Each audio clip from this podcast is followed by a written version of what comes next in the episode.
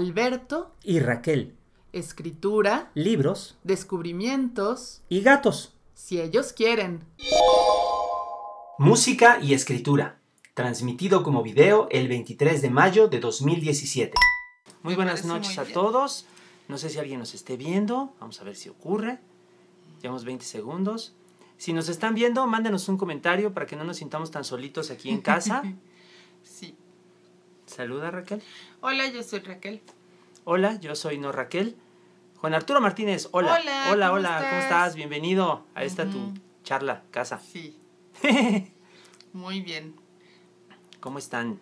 ¡Ay, qué gusto! Ah, ya llegó más gente. Eh, qué bueno. Gabriel, ¿cómo estás? Ay, más gente y más gente. Hola, hola a todos. Qué gusto. Qué bien, bienvenidos. Sí, eso que dijo Alberto, muy bienvenidos sean a este su canal de YouTube. Estamos haciendo la prueba de ver cómo funciona de este lado porque nos han dicho que el Periscope y el Android no se llevan muy bien. Estamos viendo a ver qué tal funciona esto de transmitir ahora por este medio. Este, saludos a Torreón y saludos a todos. Gracias. Eh, para los que no nos conozcan, bueno, estamos eh, transmitiendo estos programas casi todos los martes, casi siempre entre las 9 y las 10, Casi siempre por Periscope. Y ahora estamos haciendo esta prueba. Nuestro tema de hoy es... Es este. Es. Ya. Música y literatura. Música y escritura. Eso. Así es. Saludos Ujú. a Tlaxcala. Sí. Nos dicen, transmitan más seguido por YouTube. Bueno, Ah, pues vamos a ver qué probando, tal vamos a ver qué tal nos funciona. nos dicen, hey, qué buena onda que lo hagan acá en YouTube. Me llegó la notificación y por fin estaré en, por fin estaré en un streaming. Bueno, ah, pues qué bien. pues o aquí sea, nos tienen. Gracias. Esto es mucha novedad para nosotros también. No habíamos ¿eh? probado este canal, pero bueno, aquí estamos. Vamos a ver qué tal funciona. Y bueno, pues ya estamos por acá. Vamos a hablar. Ay, ¿por qué me pegué? Vamos a hablar de. de... Nos dicen, está bien, pero luego hablan de sus recientes publicaciones. Ah, pues hasta crees que no. Claro que sí. Saludos a Este- Tulancingo. Ah, muy bien. ¡Ay, es Ovidio! ¡Que hoy es su cumpleaños! Feliz cumpleaños Feliz a nuestro cumpleaños, amigo Ovidio Ovidio. Ríos. Ujú. Esperamos Sí, que sí, sí. llegue a los mil. Sí, así es. Muy buenas noches. Muy, muy buenas Saludos a noches. Chihuahua, Bueno, guau. Tú ves mejor que yo, entonces tú lees y yo mientras Hola tanto, ¿cómo estás? Saludos acá. No, tú nos platicas también. Bueno, Hay que este, co- considerar muy bien este asunto de la música y la escritura porque, hola hasta Colombia, ah, qué bien. Eh, porque, eh, entre otros muchos lugares y puntos donde se cruzan la música y la escritura, está un libro que para mí es muy entrañable y que es este. Ojos llenos de sombra de... Raquel, Raquel, Raquel. Así es, ya, ya, ya. mira, me puse roja. Te pusiste roja. Ay, se puso roja. Bueno, pues sí. Este. Ay, hola. Este. Sí, prefirieron YouTube que You Know. Sí, este. De momento, digo, vamos a probar las diferentes Bueno. plataformas, pero bueno, Ok. Este. Pues muchas gracias por recomendar. es el muy bonito el libro, yo se lo recomiendo. Eh, y es un libro que tiene mucho que ver con la música, es una novela. eh, Nos Ujú. dicen que ah, Gabriel que aprendió mucho de música darks con la novela de Raquel. Ah, pues. Platícanos cómo fue eso, platícanos cómo en este caso, que para mí es muy, muy lindo caso, se cruzan la, la música y la sí. literatura. Bueno, les presumo primero mi playera Nirvana. Este. Órale, te pusiste la playa de Nirvana y todo. Sí. Bueno, es que. ¿Cuál era la pregunta? Música y escritura, en ah, tu en, caso. en mi caso. Yo siento que, que en la adolescencia, mi eh, Ojos llenos de sombra es un libro sobre una chava adolescente que toca en una banda de dark. Y, y yo siento que en la adolescencia, cuando el corazón late a mil y las hormonas y todo el desmadre, una de las formas en que mejor nos podemos relacionar con el universo es a través de la música.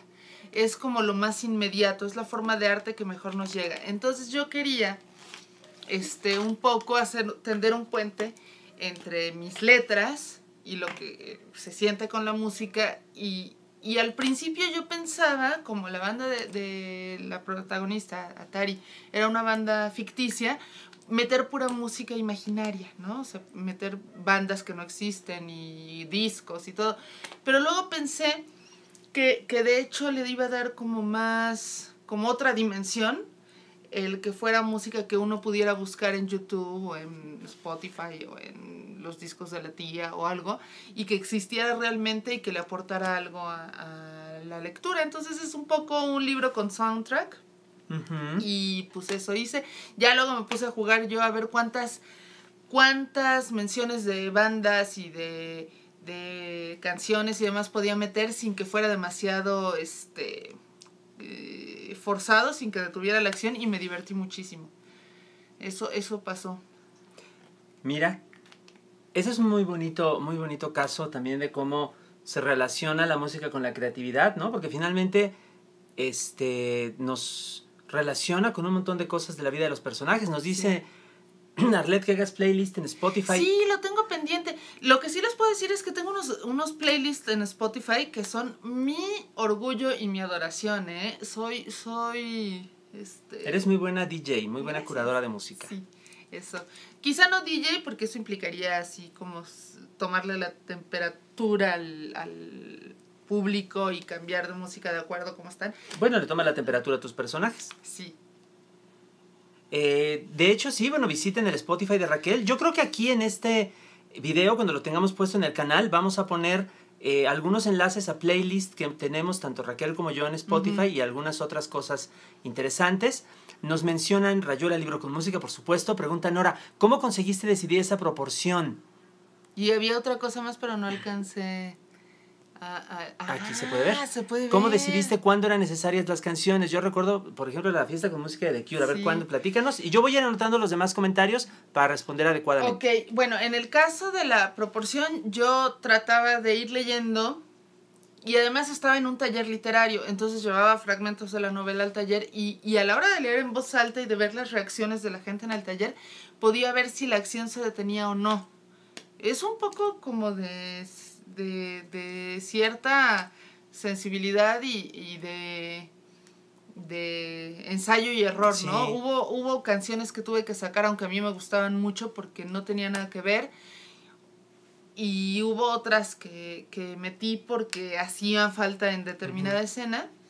Además, yo creo que, que la vida sin música sería un horror. Entonces, pues Nos- algo así fue lo que hice. Nos preguntan si el tema es la música en el escrito o la música como parte del proceso. Yo creo que ambos, este, saludos a Toluca, mi tierra natal. Eh, el soundtrack de la película Sing Street es excelente. Ah, ese no lo hemos Y visto. nos comentaban de Rayuela también. Sí, lo mencionamos. Ah, muy bien. Nos preguntan, ¿tuviste que estudiar para eh, realizar esta No. mezcla de música? No porque a fin de cuentas eh, la escena dark gótica pues es donde yo crecí, ¿no? Es, es donde yo tuve mis mejores amistades, donde tuve mis primeras decepciones, e ilusiones y esa música fue parte de mi vida. Sí me pasaba que de repente yo quería meter cierta canción, ¿no? Y decía, la canción que dice ta, ta, ra, ra", y no me acordaba quién cantaba o cuál era la, la, el nombre. Y, y entonces, este, lo que hacía era hablarle a alguno de mis amigos, de repente a las 3 de la mañana, ¿no? Oye, Toño, ¿tú te acuerdas cómo se llama la canción que dice ta, ta, ra, ra, ra", ¿no? Y me decía, sí, es tal canción de tal, que me colgaban. Este, pero en general no fue necesario y, y, y como soy muy fan de estar descubriendo cosas nuevas, entonces pues iba brincando de una a otra canciones. Nos dicen algunos que ya no nos ven, otros que sí nos ven y acaban de entrar. A lo mejor la, la transmisión está un poco errática, pero por favor síganos avisando qué Sí, pasa. Porque Este, es una transmisión es- conejillo de indias. es una prueba. No, dice alguien, intenten recargar la página, a mí me funcionó. Eso es cierto, también este, si de pronto se les cuelga su página, acuérdense que pueden eh, volverla a cargar en el navegador. Estamos ahorita en esta otra plataforma. Este, incluso si nos perdieron por un tiempo, recuerden que eh, van a poder ver todo esto si lo desean, ya debidamente grabado en eh, YouTube. Y yo quiero hacer una observación. Sí. Eh, todo eso que dices es cierto, pero también tuviste que estudiar un poquito. Ay, qué bestia. Porque acuérdate que Atari, tu personaje, no es nada más una eh, música dark, también es, Es una clavecinista con formación clásica. Y eso sí tuve que investigar y sí, sí, cierto. Y también hay música de otras épocas y de otros grupos, este, Sí. de otras tribus urbanas. Sí, cierto, sí estudié un poquito. Pero cuando uno estudia algo que le gusta mucho, que le apasiona, ni, se- ni sabe estudio, confieso. Sí, y bueno, la sobre todo la parte, ¿saben qué? La parte más interesante de estudiar, ya que lo menciona así Alberto, fue la parte de darle credibilidad a este personaje como estudiante de música, porque obviamente yo no, estoy, no soy estudiante de música, entonces meterme a buscar los planes de estudio del conservatorio, de la Nacional de Música, de universidades en otros lugares, como para poder saber qué, qué materias les dan, de qué tratan. Sí, sí es cierto, sí, sí, eso fue verdad. No lo había pensado, pero es sobre todo en la parte de la música clásica. Muy bien. Este, nos preguntan así, eh, digamos, al paso, si me conociste a mí en esa época, Darks. A Alberto lo conocí un poco después. Todavía me vestía de negro cerrado. Todavía te vestías de negro cerrado. Sí, este, sí. Yo me pongo así. Y me gustó porque, porque tenía así esa pinta como de vampirín. Y yo dije, ah, ese muchacho se pinta esas ojeras. Y luego descubrí que eran de verdad. Son naturales, vean ustedes. ¿Ya Sí. Y de hecho, ya que estamos en el tema, en el chisme, eh, yo tomaba un diplomado de literatura de horror, ciencia ficción y fantástica, así de dark el asunto. Era super Darks. Y Alberto era uno de los maestros, nos daba la clase de Tolkien. Y así fue como nos conocimos. En una clase le dije, prof, ¿me das un mail para que le pase unas copias que están bien padres? Así sucedió. Pero sí te pasé las copias. Ah, no, estuvo todo muy bien. Ah, bueno. No, un beso, ¿no? O algo. Gracias. Y bueno, y luego, Eh, nos dicen la música, máxima expresión artística y de ahí todo para abajo. Pues quizá, sí, pero bueno. es que la música tiene algo bien emocionante. E- Es en tiempo real. Es, es- sí, sí, a mí me encantaría ser música. Bueno, soy re música a veces. No seré yo quien te contradiga. Perdón. Este. Ahora, eh, nos preguntan también. eh, cuando escriben una escena clímax en una novela, ¿tienen una canción o música en mente? Es, ay, ¿Qué te pasó? Iba a decir, esa es una gran pregunta. Mientras la contestas, nos dicen la bibliografía de Stephen King tiene gran soundtrack. Sí, bueno, sobre todo de música popular gringa de su país. ¿No? Clásico en las citas que dan comienzo a los libros de King. ¿Cómo no? Con- contesta tú primero mientras yo me, me acabo de reír. Ay, ay, ay. Pues yo no digo, Raquel yo sé que sí tiene este, ciertos tipos de relación con la música, aparte de, de la de Ojos Llenos de Sombra. Eh, yo a veces pienso también un poco como, como en banda sonora de, de lo que escribo. Eh, ciertos pasajes trato de acompañarlos con cierta, este, con cierta música mientras los escribo incluso. Las listas de reproducción que yo tengo, por ejemplo, de mis novelas, pues no son exactamente para, para leerlas al mismo, para escucharlas al mismo tiempo que se lee, pero quizás sí como para ilustrar este, algunos pasajes, algunos capítulos. Igual un día, un día este, pongo como a qué capítulo quiero relacionar cada, cada pieza. Igual sí lo puedo hacer. Ya si lo hago les pongo rápidamente un enlace aquí en el, en el video para que lo vean. Pero tú qué nos dices al respecto. Bueno, yo tengo un hábito que es quizá un poco Negro y con una capucha. este, No, un hábito, una... Rojo estilo de Handmaid's Tale. Me avisas, ¿eh? No. Tengo el hábito de poner una misma canción una y otra vez Ay, una y otra vez. por semana. Sí. A veces Semanas. hay canciones que uso para escribir ciertos cuentos Semanas. o ciertas novelas y con las novelas soy muy lentas, así que Alberto sufre. Pero es que a mí me pasa una cosa. La música que oigo mm, a veces me dicta el ritmo de lo que estoy escribiendo. Entonces, como escribo a ratos perdidos, o sea, no, no soy como Vargas Llosa que se sienta a escribir a las 8 de la mañana y su esposa le sirve el café. Necesitamos una esposa de esas. Sí, necesitamos Alberto. casarnos con alguien. Este, o sea, escribo a ratitos. Entonces, lo que hago es ponerme cierta música para ciertas cosas que estoy escribiendo y como que me ayuda a ponerme en el mood de lo que estoy escribiendo justamente. Es este, para la gente que está a mi alrededor debe ser muy molesto. De- además, yo ni cuenta me doy. De repente alguien me dice, oye, esa canción la estabas poniendo desde antier. Yo, ah, sí, está en repeat. Ups, lo siento. Semanas, semanas y más semanas. Y no me molesta. Evidentemente. disfruto mucho. Cada que oigo una canción le encuentro nuevas cosas y, y ¿No te distrae, te preguntan? no, fíjense, cuando pongo una sola canción una y otra vez deja de distraerme. Cuando trato de poner canciones nuevas o cuando estoy haciendo mis listas de Spotify, ahí sí no puedo hacer otra cosa. Tengo que estar escuchando las canciones con mucha atención para poder definir cuál es la que sigue. Sí.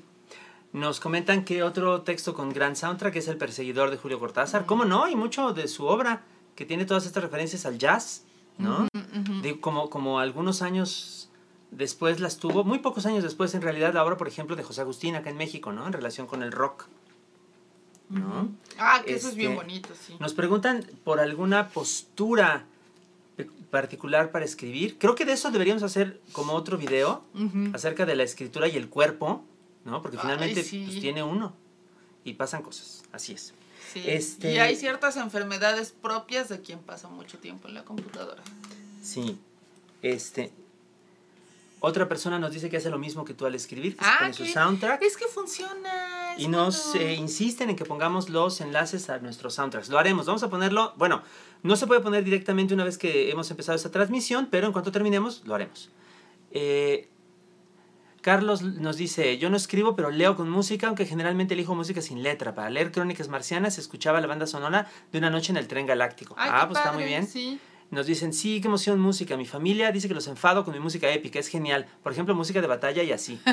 ¡Oh, qué grueso! Y alguien más, yo me pongo el soundtrack de Silent Hill. No puedo poner música en español porque me distrae al escribir o leer. Pues sí, Sí. Este, la música instrumental, creo, yo también concuerdo en que es más apropiada. Música quizá que de alguna manera pueda como, para la, a falta de un término mejor, como engranarse o encajar con el proceso mental de uno. Nos comentan Rock Boy de Armando Vega Gil cita grandes canciones. Ah, sí, Sí. claro. Este, a mí me pasa, por ejemplo, digo, para, para citar, pensando en mis playlists, yo tengo una en mi Spotify que se llama Espacio y que es la música para escribir. Y es prácticamente toda Mm. instrumental, a veces clásica, a veces moderna, pero pues como que me da a mí para mi propio proceso y me sirve. Y luego, luego les voy a poner el enlace a ver qué les parece.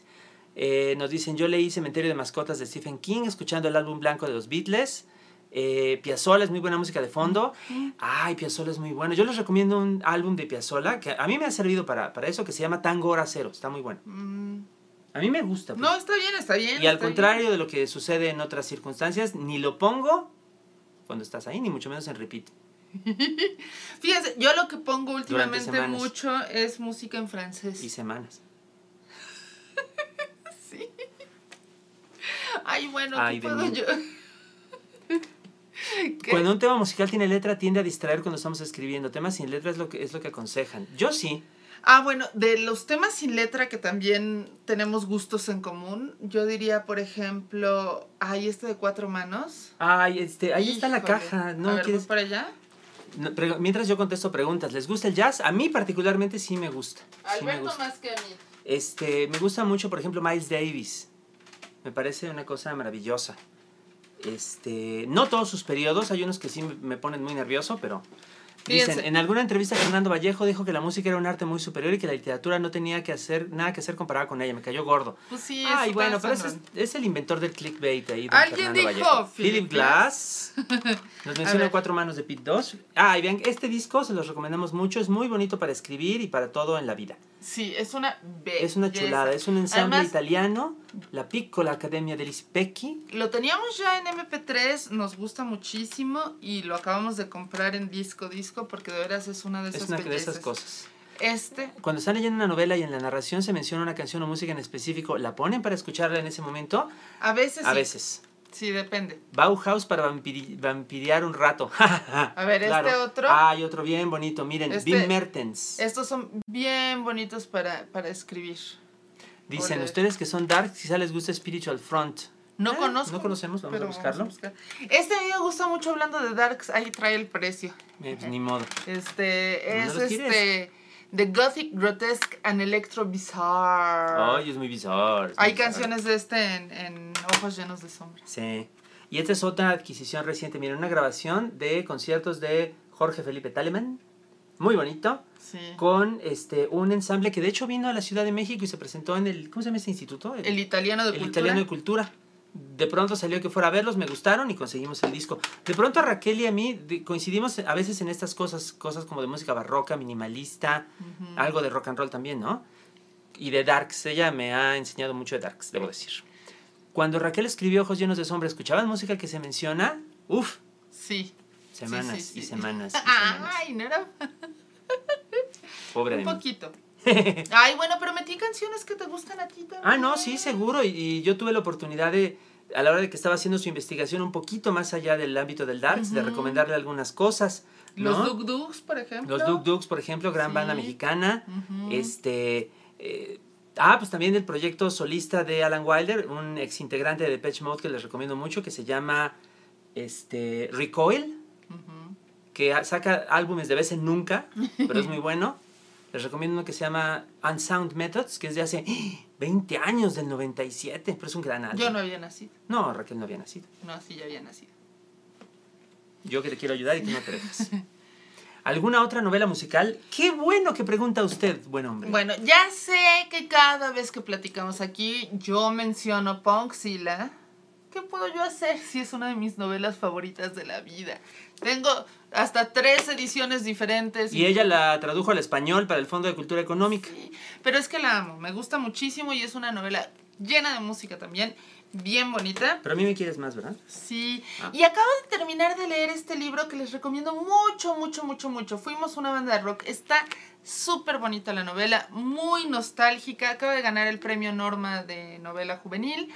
Es de un escritor que se llama Enrique Escalona, que además es guionista, que trabajó en Diálogos en Confianza, así que este, mucho buen gusto y distinción. Así es, nos mencionan, las obras de Haruki Murakami tienen muchos tintes musicales. After Dark alude a una canción de Curtis Fuller. Saludos hasta Tapachula, sí, cómo no, Sí. ese es muy, muy interesado en la música Murakami. ¿Qué opinamos de los textos de Eusebio Rubalcaba donde habla de música? A mí me parecen muy buenos. Hace, Eu- Eusebio era un gran era un gran conocedor de música. Sí, Eh, tenía hace, tenía, tenía, pues bueno, su taller su taller y sus de antecedentes. musical. Claro, no, desgraciadamente nunca lo pudimos tomar, pero... Mm. Tiene un libro, aquí lo tenemos en la casa, que lo estábamos recomendando el otro día, de cartas ficticias entre compositores, que está Mm. buenísimo. Nos dicen, hace días se celebró el cumpleaños de Rita Guerrero, vocalista de Santa Mm. Sabina, y escribió un rela- relato llamado La Cantante. Ah, pues sí. Y, y bueno, es interesante mencionar a Santa Sabina porque algunas de las letras de sus canciones fueron Ah. escritas por una excelente escritora mexicana. Así es, Adriana Díaz Enciso. Sí, sí, sí, buenísima autora y, y además imagínense, ay, pues ahí nomás le escribí letras a Santa A Sabina. la Santa, No, pues, está imagínense. Sí, claro. Esos son casos también, ese es otro, otro tema que se puede considerar. O sea, no es nada más, digamos, la, la, la influencia de la música en la literatura, sino también cuando la literatura influye en la música, ¿no? Y te encuentras de pronto, ay, de las referencias literarias más curiosas y más peregrinas, por ejemplo, en canciones, ¿no? Nos mencionan La sed, buen libro de la letrista de Santa Sabina. Sí. Claro, claro, es un librazo, como no, una gran novela de vampiros. De las dos o tres grandes novelas de vampiros de los últimos ¿Les puedo leer el 20 inicio años de en esta? México, pues no veo por qué no. Fíjense. El inicio de la novela, ¿cómo se llama? Fuimos una banda de rock de, Enrique, Escalona. Chan, chan, chan. Es el preludio. Voy a contarles la historia de Filia, un grupo de rock que fue más famoso cuando desapareció que cuando existió. Aunque claro, ahora resulta que todo el mundo fue a nuestros conciertos, nos dicen banda de culto y venden playeras con nuestro nombre. En fin, así pasa cuando se desintegra una buena banda antes de tiempo. Por supuesto habrá muchas canciones, pero no se preocupen, no es necesario haberlas escuchado. Como tampoco uno tiene que saber cazar ballenas para leer un libro sobre cazadores de ballenas, ¿verdad? Por cierto, no cacen ballenas. Dicen que las mejores bandas de rock nacen cuando dos amigos se conocen en la infancia. Hay muchos ejemplos. Por eso debo comenzar hablando de cuando conocí a Bob, el mejor guitarrista que ha dado esta ciudad. Pero de esto no quiero convencer a nadie, lo digo solo para mí. Eric, Eric es- Escocia, integrante de Filia. Así empieza y de veras que, que está bien bonito, se los recomiendo mucho. Nos mencionan eh, las referencias musicales que tiene Nocturno Belfegor. Sí, claro. Por supuesto, de la serie. El libro de los héroes de Toño Malpica. Bueno, hay que considerar que Toño, además de ser un gran escritor, Es es, músico. un músico acá bien chido. Sí. Sí, es la que puse en mi face, lo confieso. Pero pues es que ni modo que les lea el final. Spoilers. Está muy bonito, de veras está bien bonito el libro. Les habría buscado otro pedacito que quería leer, pero como no lo preparé con tiempo y me iba a tardar mucho, pues no. Pero otra novela que trae música bien bonita es Las ventajas de ser invisible. De Steven Chbosky. Sí, es esta. Creo que me gusta más la novela que la película, no estoy muy segura. pero ahí está. También nos mencionan Adiós a Dylan de Alejandro Carrillo, sí, que verdad. recientemente apareció. Hay casos en que la literatura se vuelve música, como en el caso de los poemas de Vallejo musicalizados por Noel Nicola. Sí, Es interesante que lo menciones porque también teníamos pensado hablar un poquito Así de la relación de la, de, de la poesía que se convierte en canción, la canción que se convierte en poesía o que inspira. Uno de mis favoritos es este de... ¡Ah! Se está yendo, se está yendo francés. Poco... eh, Ah, Boris Vian, Boris Vian. Boris Vian. Boris Vian, que además de escritor, eh, como sabrán algunos de ustedes, era cantante de por sí, cantante de jazz. ¿no? Y que tiene varias eh, novelas y colecciones de cuentos preciosos como El Lobo Hombre o La Hierba Roja. Y ¿no? tiene este poema hermosísimo Un poema que bien se llama hermoso. ¿Por qué vivo? ¿Por qué vivo? Y que lo hizo canción y con bien bonita. Eh, ¿Qué opinamos del Nobel de Dylan? Ya, ya opinamos y nos parece bien. En el canal de YouTube pueden encontrar un video en el cual hablamos justamente de eso. Está ahí luego, luego en nuestras listas. Y también, dado que eh, el tema del Nobel de Dylan pues abre un poco las puertas, incluso ya propusimos otros candidatos para el Sí. premio Nobel por ahí. Los Los, poemas, de Leonard Cohen. Sí, sí, Ay, sí, una claro. belleza. Ay, Raquel, platícales del pequeño Vals Vienes, que es una cosa maravillosa. Es una gran Ay. historia, escuchen. Bueno, resulta que El pequeño vals vienés es un poema de Federico García Lorca. Y es un poema que le gustaba mucho a Leonard Cohen. Así que Leonard Cohen hizo una canción basada en la traducción del pequeño vals vienés que se llama Take This Waltz. En mi caso, así muy particular y muy desordenado como son todas mis lecturas, primero escuché la versión de Leonard Cohen y después leí la, la de García Lorca y es muy emocionante. Realmente descubrir las similitudes, las diferencias, ver el, el reto que fue para, para Cohen en ciertas partes, porque no es solamente la transposición a la música, sino además el idioma, ¿no? Es, es- Y más todavía, hay porciones en las cuales eh, eh, Leonard Cohen transmite, traduce tan fielmente como le es posible los pasajes del poema de García Lorca, pero hay otros en los que no, se inventa imágenes. Varias imágenes de, de la canción Take This Waltz no están en el poema de Lorca, pero son imágenes, diría yo, perfectamente lorquianas. Es un gran Sí. poema en sí mismo porque está eh, a veces separándose pues de la letra de, de García Lorca, pero nunca digamos como del, del espíritu. Es una cosa bien Sí. padre. Oye, y nosotros teníamos la duda de qué tan fan sería realmente Cohen de Lorca. Y cuando descubrimos cómo se llama su hija, se nos hizo... Su hija se llama Lorca, Lorca Cohen. Eso es amor. Eso es amor. Pero bueno. Este, nos dicen que veamos la entrega del premio Princesa de Asturias a Cohen, que es muy conmovedor. Sí, bueno, por ahí debe estar el video, lo Lo buscaremos. buscaremos. Este, nos dicen que si Dylan hacía la letra primero. Pues honestamente no sé. Debo decir que este, no soy tan fan de Dylan como de Cohen o de otros, debo decir. Pero por ahí debe estar. Digo, hay una edición que recién acaba de aparecer de todas las letras de Bob Dylan, o sea, de su obra literaria completa, o casi completa, ¿no? Por ahí hay sus novelas, cosas que ha escrito aparte. Ahí sin duda hay más referencias sobre ese proceso creativo. Y nos mencionan también una canción basada en García Márquez, Macondo, que cantaba Oscar Chávez, y que quién lo habrá hecho mejor. Yo creo que son cosas distintas. Sí. La, la canción de Macondo, los 100 años de Macondo suenan, sueñan en el aire, etc. Este, pues es un recién 100 años de soledad, ¿no? Eh, Leonard Cohen nos dicen escribió algunas novelas. Mm. Ah, pues sí. Los hermosos vencidos se las recomiendo, que es una cosa muy bonita y muy triste. Sí, qué perdón. Ah, yo, yo, yo quería decir que, por ejemplo, está este poema maravilloso de María Elena Walsh, como La cigarra, Ay, que cantado por está hecho Mercedes canción que, que Sosa. cantado por Mercedes Sosa es una belleza y mucha gente primero conoce la canción, a mí me pasó también, y luego descubres el poema. Creo que no, no compiten uno con el otro. También hay muchos poemas de Benedetti que, que las versiones en canción de Nacha Guevara, por ejemplo, a mí me parecen eh, tan bien hechas que ya no, no, no puedo pensar en el poema sin esa versión. Sí. Y ahorita nos decían de Cerati, que esa es otra cosa, cuando toman los cantantes obras eh, literarias y hacen canciones a partir de ello, no, no convertir poesías en canciones, sino la trama de un libro, ¿no? Como Lobo Hombre en París también. Claro. Como también, este, bueno, una canción de Radio Futura que se llama Lluvia del Porvenir, que es un poco una serie de imágenes poéticas alrededor de, de Pedro Páramo, Juan Rulfo. Ah, eso no sabía. Sí. Eh, la banda La Dosis es una versión fantástica funk de Macondo. Ah, mira, ¿qué tal? Oh, eso pues hay que escucharla. Nos están anunci nos está anunciando la pantalla que este, hay mala, mala conexión. Nos están Sí. viendo. Este. Otra Ah, ya, ya regresó. Parece que ahí está bien. Eh, otra canción que a mí me gusta mucho y que me, que me pareció, bueno, que es de las favoritas para mí de la vida, es este, Annabel Lee, Sí. versión del poema de Edgar Allan Poe, eh, traducida al español de Radio Futuro. Parece que, que solamente fue un momento la interrupción. Nos pregunta que por qué ahora no estamos en Periscope. Pues para probar, a ver qué pasa. Es que nos dijeron que en Periscope trata muy mal a los Android, entonces estamos probando a ver qué a ver si funciona esta plataforma mejor. funciona mejor, Ujú. a ver qué pasa. Incluso, ojo, en- aunque pudiera haber problemas o, pa- o pausas este, aquí en el YouTube, se graba todo y queda inmediatamente puesto en el canal, Por si lo quieren ver por si luego. lo quieren ver luego. Ujú. Este, ¿qué más? Ay, eh, les cuento.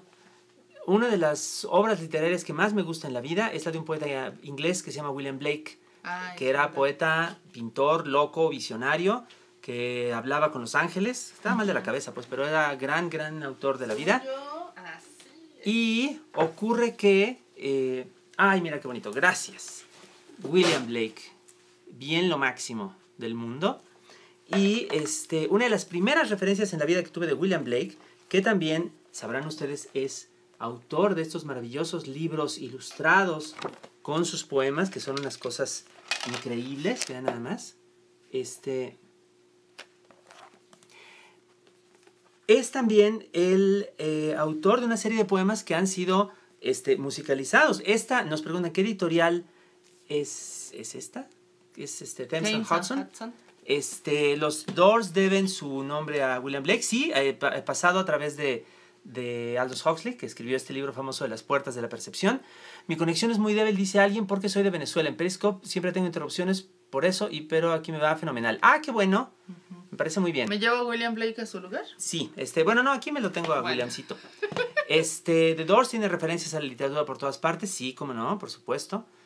Eh, no por nada Jim Morrison tiene una gran influencia de los poetas beats. Ahí nos recuerdan un poema de William Blake, Tigre, Tigre. Tiger, Tiger, burning bright through the forests of the night, which immortal hand or eye could frame that fearful symmetry. Otro día les leo a Blake. ¿Les gustan los Doors? Sí, mucho, particularmente a mí, creo. Sí, Alberto más que a mí, Sí. pero sí. me- Pero yo les estaba contando... Ah, nos estabas contando. ¿Puedo seguirles contando? Por favor, cuéntanos. Una de las primeras referencias que me encontré de William Blake, que de veras, para mí por lo menos es una cosa muy importante de la vida, este, me la encontré en una canción nada más y nada menos que de Arturo Mesa, este músico eh, rupestre, subterráneo, eh, de culto mexicano, este, que tiene eh, una canción a partir de un poema de los cantos de experiencia, el poema Atirsa, eh, que es una canción acerca de la pérdida, acerca de la libertad que trae la pérdida. Es una, una cosa que además me, me cayó, digamos, como en un momento en el cual era importante conseguir alguna imagen de eso en la vida y bueno, pues no lo, no lo olvido. Eh, Mesa, de hecho, también es, es muy interesante si les, si les interesa, porque tiene mm, no solamente esta versión de Blake, sino, por ejemplo, también una, alguna versión o más de una de poemas de Borges, por ejemplo, y también eh, un poema de uno de estos grandes poetas malditos de la historia de la literatura, François Villon, este poeta que fue eh, indigente y bandido, un poema que se llama Lenguas Viperinas, que es una de las canciones más violentas que he escuchado en la vida. Este, pero bueno, ahí también se encuentra uno de la poesía en la música. Nos mencionan, la banda Steppenwolf debe el nombre a la obra Cumbre de Germán Gese. Claro, sí, sí, sí. Y lo El de la hija de. Lorca, que, de, digo, la hija de Cohen Sí. que comentábamos hace ratito, que se llama Lorca. Nos dicen. Arturo Mesa es muy bueno, hace algunos años lo vi en vivo. Uy, sí, es grande Mesa. Ah. Lelutier nos dicen son grandes músicos Ajá. que han incluido buenas historias literarias en sus obras, sí, Sí. músicos y humoristas. Eh, nos dicen, yo conocí a William Blake leyendo la trilogía de His Dark Materials de Philip Pullman, que normalmente es conocida como La. Brújula Dorada. Sí, en cada capítulo hace una referencia. Por acá tenemos también a un pianista, nos comenta. Ay, este, sí, Sí, tú eh, comenta. Por favor, este, es, una, es una gran cosa, es una gran fuente. Eh, alguien pide saludos. Hola, Giovanni, ¿cómo estás? Eh, Pablo, que es pianista de conciertos. Sí, por favor, una vez más. eh, ¿Cómo se llama? ¿Qué te has encontrado tú de referencias literarias? Porque además la música clásica tiene, por supuesto, cantidades espectaculares, ¿no? Ah, y nos dicen, Mesa musicalizó también poemas de Mario Santiago Papasquiaro. Mira qué interesante.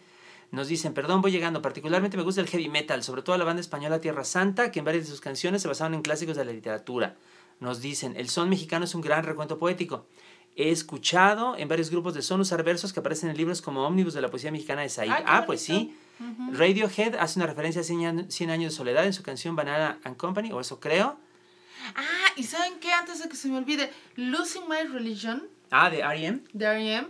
está basada en un cuento de Gabriel García Márquez. Ah, sí, ¿en cuál? El, hombre, el ángel, el, hombre. El señor muy viejo con unas alas enormes. sí. Ah, qué loco, yo no sabía eso. No sé si la ¿eh? canción o solo el video. Ah. Pero pero sí. Bueno, sí, el, el video, si ustedes lo han visto, si no, lo pueden encontrar sí, fácilmente. Más bien creo que es el video, sí. ¿No? La canción del pirata de Espronceda. Ay, es bien bonita. Nos preguntan, ¿ya comentaron un millón de gusanos de Rogelio Flores? No lo hemos comentado y deberíamos comentarlo, efectivamente. Otro libro bien musical. Sí, sí, sí, también bien darks. De música noventera. Sí. Así y dinos más de él, pues. Ah, no, pues léanlo. Yo creo, yo creo que es un libro muy bonito que vale mucho la pena leerlo que sí tiene un montón de referencias musicales que, le dan una dimensión extra. O sea, está uno leyendo, no necesitas conocer a las bandas para que le aporten a la obra, pero sí, si te pones a escucharlas, como que le aportan otra dimensión, en serio. Alguien propone hacer una velada rupestre, eh, estaría bien. Alguien menciona también este, que Metallica, referencia desde Dalton Trumbo hasta Hemingway. Este, nos preguntan si ya hablamos de instrumentales James Roth. Si no, lo recomiendo. Está escrito como autobiografía del escritor que es músico. Ay, mire, ah. James Roth, qué interesante. No, pues eh, está muy bien. Pues sí. Eh,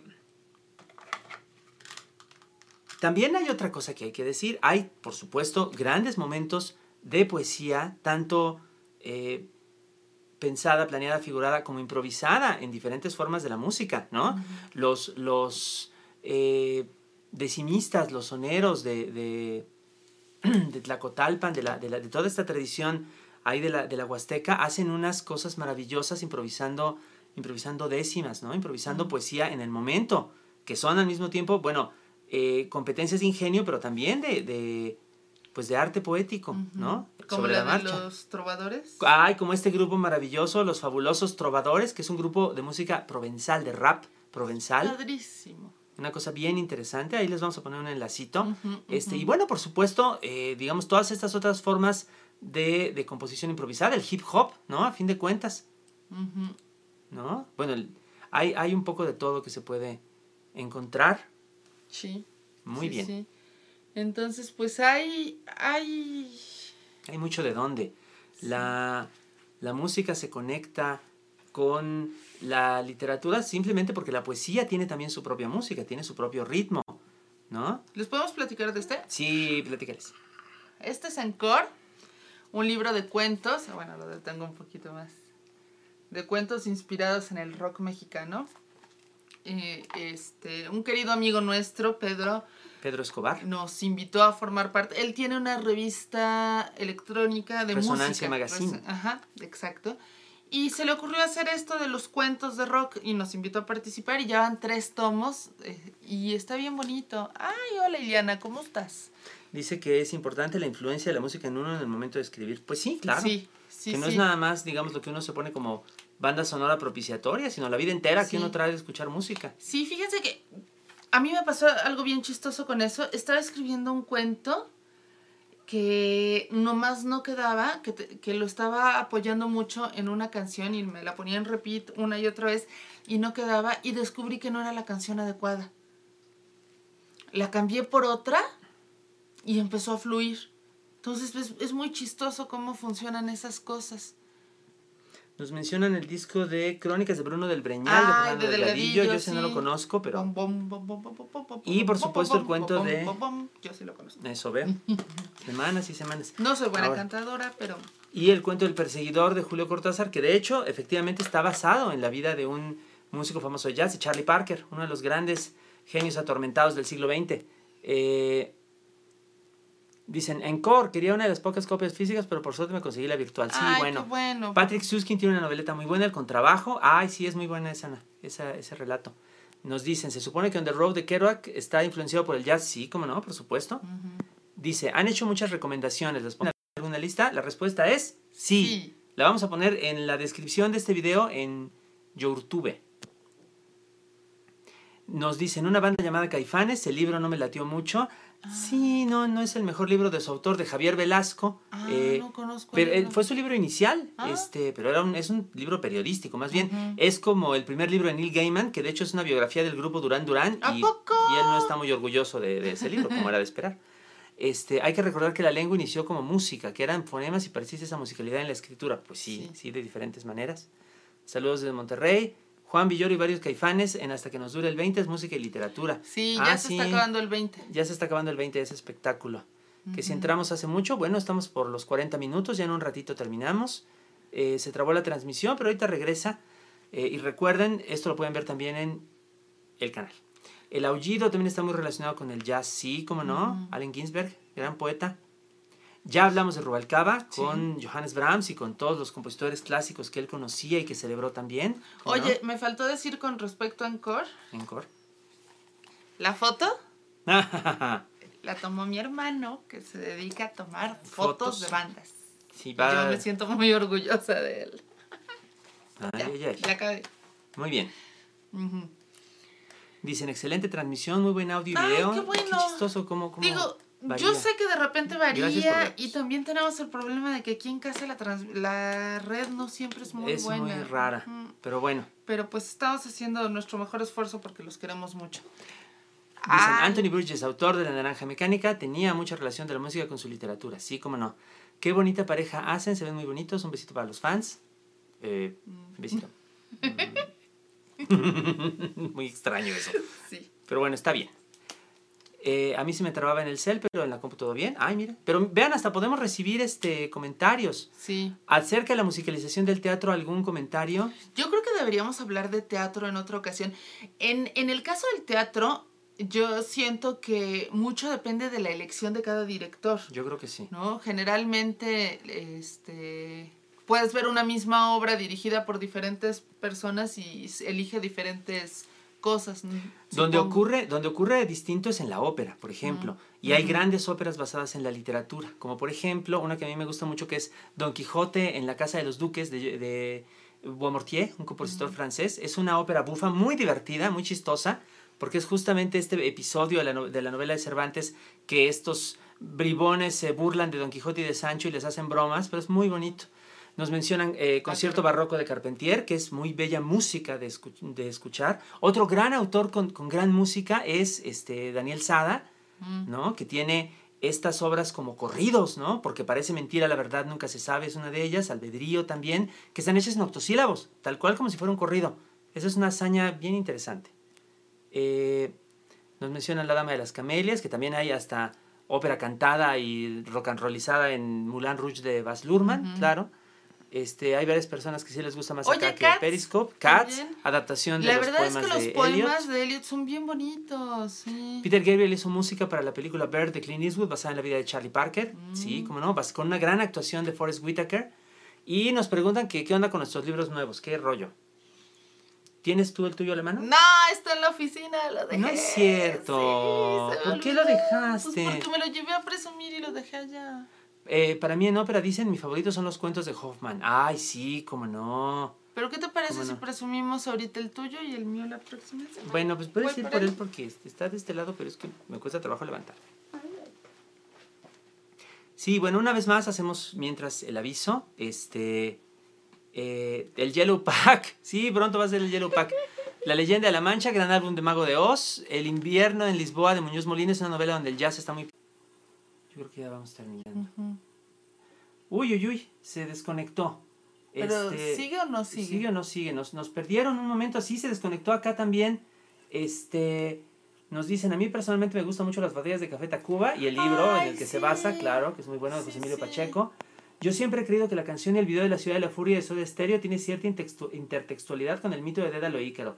¿Qué opinan ustedes? Sí, pues claro, es obvio, es obvio, por supuesto. Había más. Ay, Bastantes más, sí, ya, ya, este... ya, Ya, volvió, volví. qué bueno, qué bueno. Ah, que la conexión. Bueno, antes de que se vuelva a desconectar y ya para ir cerrando esta transmisión, La primera parte del paquete amarillo.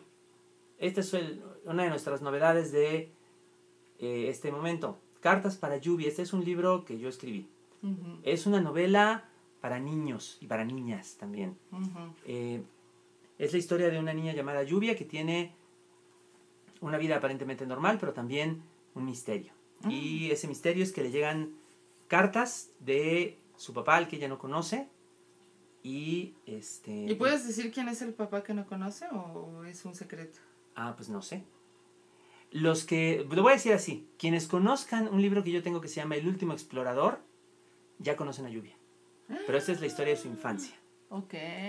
Entonces, bueno, si gustan, pronto estará ya Está bien librerías, bonito. Para Está lluvia. que yo lo diga. Va a tener una presentación, por lo menos el próximo día, este 17 de junio, en la librería Castellanos, me parece. Este Federico Arán es una historia de amor, de empezar a descubrir el amor en la adolescencia y de encontrarse con los primeros conflictos y triángulos amorosos. Sí lo quiero presumir. Pero, y sí, traigo la playera de Nirvana. Porque además estamos tristes porque se murió Chris Cornell. Pobrecito. Sí. Deberías tener una de Soundgarden, no Sí, de. Nirvana. Ay, bueno, grunge, grunge, a fin de cuentas. ¿Qué pasa al final? ¿Qué pasa al final de qué? Al final de la vida de Chris Cornell se muere. Ay, a la final, al final de esta transmisión, acabamos la transmisión. Al final de la novela, pues, este... Tienen que leer la novela. Sí, Ujú. claro. Este, Triángulos amorosos desde la adolescencia. ¿Dijiste triángulo amoroso? Sí, sí, eso Uy, dije. sí, y además con diversidad sexual. ¿Cuál es la canción favorita de The Doors? Ay, para mí la de Jinete sobre la tormenta, Riders on the Ay, Storm. es muy bonita. Sí, me parece A esta casa nos echaron y en este mundo nacimos. Riders, sí. Exacto. Ujú. Like a dog without a bone, an actor alone. Riders of the Storm. Sí, yo amo tus libros, Raquel. Mi libro favorito es Exiliados y tuve la oportunidad de conocerte y tengo dos libros autografiados Ay, por ti. gracias, qué bonito, porque además Exiliados es uno de mis libros favoritos, de, o sea, de lo que yo he escrito, creo que quedó bien bonito y, y, y- y no se consigue tan fácilmente y qué bueno que tú sí lo tengas. ¿Qué rola nos late más de Chris Cornell o Soundgarden? Black Hole Sun. Y a mí me gusta mucho un cover que descubrí apenas, este, va a sonar muy raro, pero está muy bien, de Billie Jean de Michael Jackson, con voz de Chris Cornell. Parece una canción totalmente distinta. Bueno, para empezar es una canción de grunge, ¿no? Y no de, de, de lo que cantaba Michael Jackson. Y la de, la de... Una gran versión. La de The World, ¿no? ¿Cu- ¿Cuál es? La de Casino Royale no está mal Ah. You Know My Name. Ojalá pronto vayamos a Los Cabos, ojalá, yo espero que sí. Nos preguntan que si nos late Audio Slave. Pues la verdad yo lo conocí mucho menos, ¿eh? Yo me quedé como, como ¿Con Soundgarden? en el grunge. Sí, pero, pero pues la voz, es que yo lo, lo oía y yo decía, ah, qué padre voz de este vato. Porque como en todo estoy muy mal educada, ¿no? Este, igual como cuando leía a León Felipe, yo decía, ay, qué padres los poemas de este vato. Y de repente me entero que era una voz virtuosísima, de esas que se dan poco en la vida. Pues sí. Pues yo. Otra persona nos menciona que también tiene exiliados, que le gusta mucho. Ay, pues, pues qué bueno, me da mucho gusto. Este, Y se emociona. Sí, me emociono porque de veras es un libro muy, muy, o sea, no por mis, lo que yo hice como objeto, el diseño y todo está bien bonito.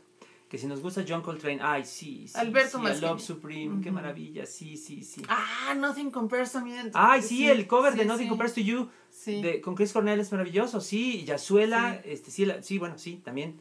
A partir de, de Rayuela. ¿Cómo se consigue exiliados? Este, te mando un mensajín y te digo se consigue. Bueno, es en, en la página de la editorial que se llama El Arca, elarca.com.mx y ellos tienen venta por internet y mandan a domicilio. Nos dicen, en mis intentos de escribir siempre han sido importantes los grandes letristas. Leonard Cohen, por ejemplo, es otra manera de leer a partir de oír música. Ah, pues Mm. claro. ¿Les gusta Nick Drake o la música folk? ¡Uy, Nick Sí, Drake! Oh, sí, sí, cómo sí. no. Brighter Lighter es maravilloso ese disco. Sí. Date un poco de tiempo, ¿cómo es? Date un poco de tiempo para encontrar tu camino. ¿Tenemos canciones favoritas que se hayan incluido en nuestros libros? Sí, Uf. muchas. Sobre todo, sí. Pero bueno, este, otra persona decía que le interesaba también el asunto de la diversidad sexual este, en tu novela. Igual, híjole, perdón que haga yo el comercial, pero bueno, ya que está aquí el libro también. Eh, a lo mejor algo que puede interesar de Cartas para Lluvia, además de que tiene una ilustración bien bonita, miren, de portada, este, es que es un libro que eh, está hecho deliberadamente para pasar la famosa prueba de Bechdel. Eh, es un libro con personajes femeninos prácticamente todos, salvo por ahí uno o dos, que hablan entre ellas de lo que les importa, lo que les atañe, y prácticamente no sale ningún hombre, eh, ni hablan de ningún hombre, nada. O sea, es, es un poco como una mirada en la medida de las posibilidades de quien está escribiendo, pues de ese otro mundo, mundo femenino. Nos preguntan de Yamiroquai, sí. Ah, ¿cómo no? Eh, que sí hablamos de Boca Floja. Yo no, hemos hablado de Boca Floja. Yo no, yo sí. Boca Floja. ¿Tú sí? Yo no, lo siento, perdón. A mí me gustó mucho Boca Floja, creo que lo leí en la mejor etapa posible de la vida. Este, quizá eh, la, la, la, vuelta de tuerca ahora pienso que está un poco forzada, pero, pero cómo disfruté leer Boca Floja y también me gustó mucho Nueva Aquitania. O sea, lo, ¿La mujer que tenía los pies feos te gustó? Sí, la, no, era la cantante descalza, ¿no? No, pero había otro que era. Ah, ese no lo he leído. La cantante descalza me gustó mucho. Sí, yo, yo leía con mucho placer ah, a Jordi Soler. cuando era eh, como postadolescente, ¿no? Así como 19, 20 años. Sí, ¿En dónde consigo cartas para lluvia? Me interesa para los chamacos de mi sala, que no sea Gandhi. Va a estar en todas las librerías. Lo publica la editorial Urano y sí lo van a distribuir bien, según entiendo. Sí, sí, está bonito. Alguien más nos dice que acaba de descubrir el cover de Billie Jean. Ah, sí, está muy bueno. Este, dicen, Alberto, ¿te gusta más Louis Armstrong que Miles Davis? Ah, interesante pregunta. Buena pregunta, buena pregunta. No sé. Yo creo que le gusta más Miles Davis. Estoy en mi periodo Miles ahorita. O sea, pero luego tarde o temprano vuelvo a. ¿eh? Ok. Ah, yo tengo ganas de leer cartas de lluvia. Ay, sí, Está bien bonito. ¿Por qué no leemos un cachito? ¿Quieres leer un cachito? ¿Puedo? Sí, claro. En lo que eliges, ¿qué opinas de Dross como escritor? No lo he leído. No lo hemos leído, no hemos leído Luna sé que de su libro se ha vendido en... Marte, Júpiter y Saturno, y en Ciudad Gótica y en Metrópolis, sí.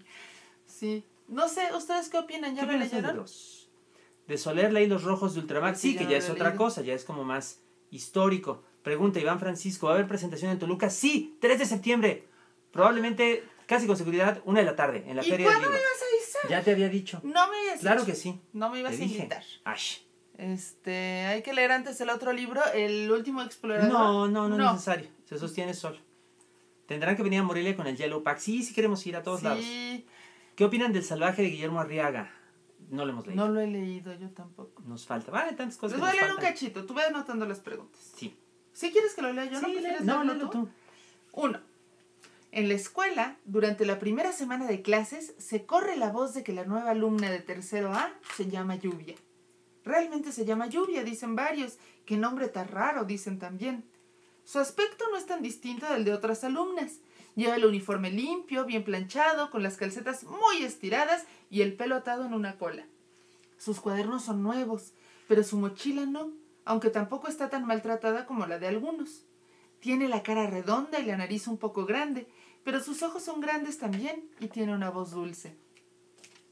No es tímida, no tiene problemas para hablar de sí misma.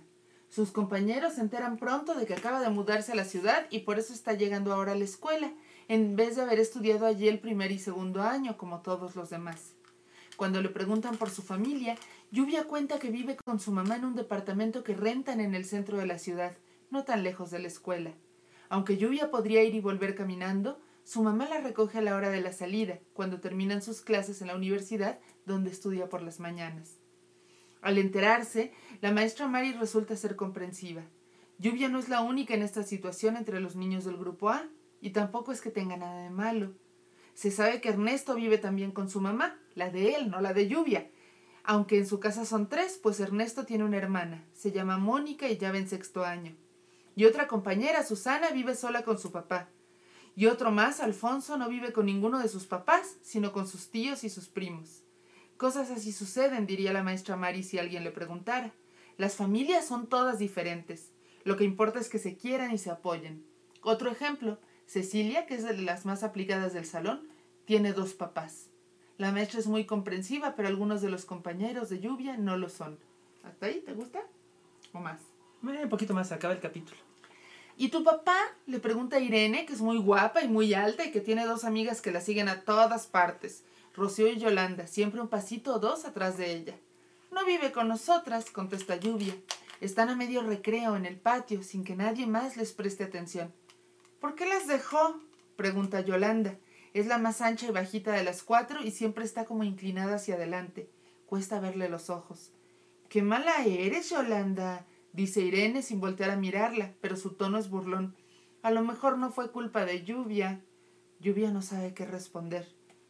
¿Culpa de qué? dice al fin.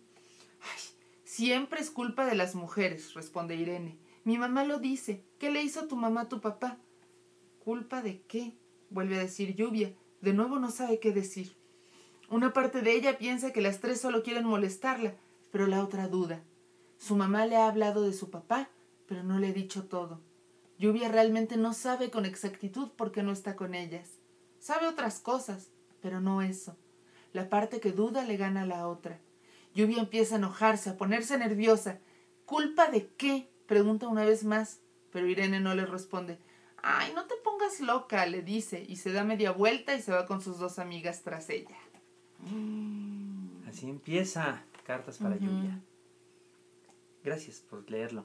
Eh, nos preguntan que cuánto tiempo se tardó en escribir este libro. Pues más o menos eh, cerca de un año, un poquito más de un año quizá. Este dice, me ha encantado la transmisión. Gusto de haberte visto en Elige, en la Feria del Libro de los Cabos. Ay, sí, muchas gracias. Ojalá que nos, que, que nos lean y que les guste. Sí. Eh, nos dicen, ahora sí diste un giro, Alberto. Bueno, este, ese libro se conecta con otros que tengo. Y ya tengo algunas cosas, digo, no necesariamente etiquetadas como para niños, pero pues que, que pueden ser leídas así. Y sí, para niños tienes El secreto de Gore. Y tengo El secreto de Gore con la obra de teatro, La madre y la muerte con la partida, que es este también. Eh, la ¿Quién hizo la ilustración? Anabel López, que es estupenda ilustradora, a mí me parece muy bonito. Y yo creo que quizás será hora de despedirnos, ¿tú qué crees?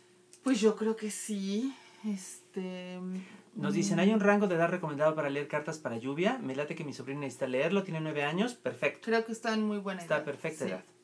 Dice, nos, rec nos, recordó a Kathleen Kelly, personaje tienes un email, una peli de los 90 que tenía una tienda de libros y leía niños. Ay, esta, sí, esa película es simpática, con Tom Hanks también. Y Meg Ryan, ¿no? Sí. Hablando de música, ¿qué onda con el Ulises que le tapó los oídos a los marinos para que no oyeran a las sirenas? Y de todas formas llegó solito, sí, se los comieron. rechaza, los... peor que película sí. de Alien. Uh -huh. ¿Qué? Yo he tratado de conseguir el secreto de Gorko y no lo encuentro. Sí, es que ya está descontinuado, hay que reeditarlo. La pasión de Raquel por la música es mucho valor agregado para su talento de escritora. Ay, Así lo creo gracias. yo. Qué amable. Me hizo la noche saber que les gustan William Blake y Nick Drake. Oh, pues es que pura calidad. Uh -huh. Lo máximo. Ay, ¿vieron 719? Le gustó. Gracias, gracias por ver 719. Sí, sí, está, está re buena. Uh -huh. Muchas gracias. Pues sí, yo creo que vamos a tener que ir cerrando. Este, oigan, de veras, estamos los dos en Spotify por si tienen este, de esas cosas. Ahora mismo este, vamos a dejar en Twitter y en los otros avisos de redes sociales, este, por lo menos una lista de cada uno para que uh -huh. vean ustedes qué onda. Y vamos a agregar en la descripción de este video cuando ya quede grabado en YouTube eh, también referencias de estas selecciones de ah, música yo que quiero hemos recomendar una canción, ¿puedo? Puedes, puedes. Nada más, eh, como, como, seguramente ya notaron, soy un poquito mala para los nombres, entonces estoy buscando en mi Spotify, en mi biblioteca. A mí me gusta mucho una que se llama Mi perro está muerto, de las que eligió Raquel. Ah, sí. sí, pero es que tengo una lista de italiano que se llama Italien. Ay, a ver si la encuentras. Ya la encontré. Se llama, la canción es Cirano, Cirano, de Francesco Guccini, que está basada en Cirano de Bergerac, sobre ah, él. qué bonito. Y es una canción bien bonita, se las recomiendo mucho. Este, y como es en italiano, está más o menos, yo digo que se le entiende. Sí. Uh -huh.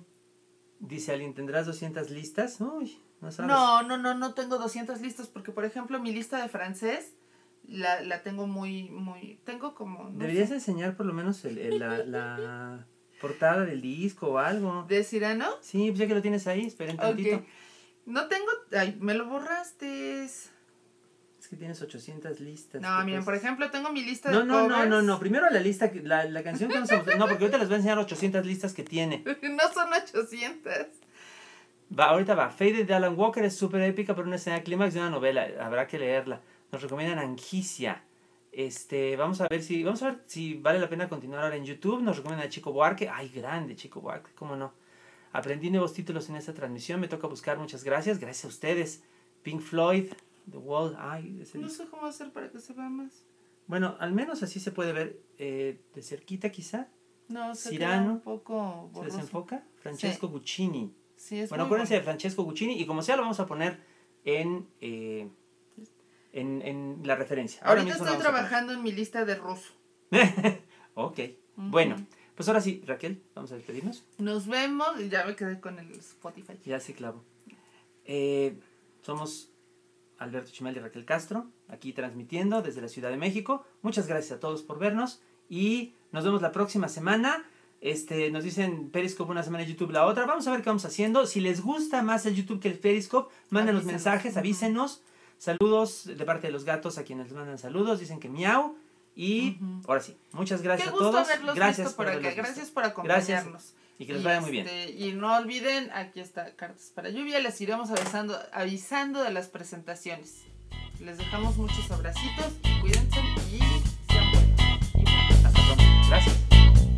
Realización: Alberto Chimal y Raquel Castro.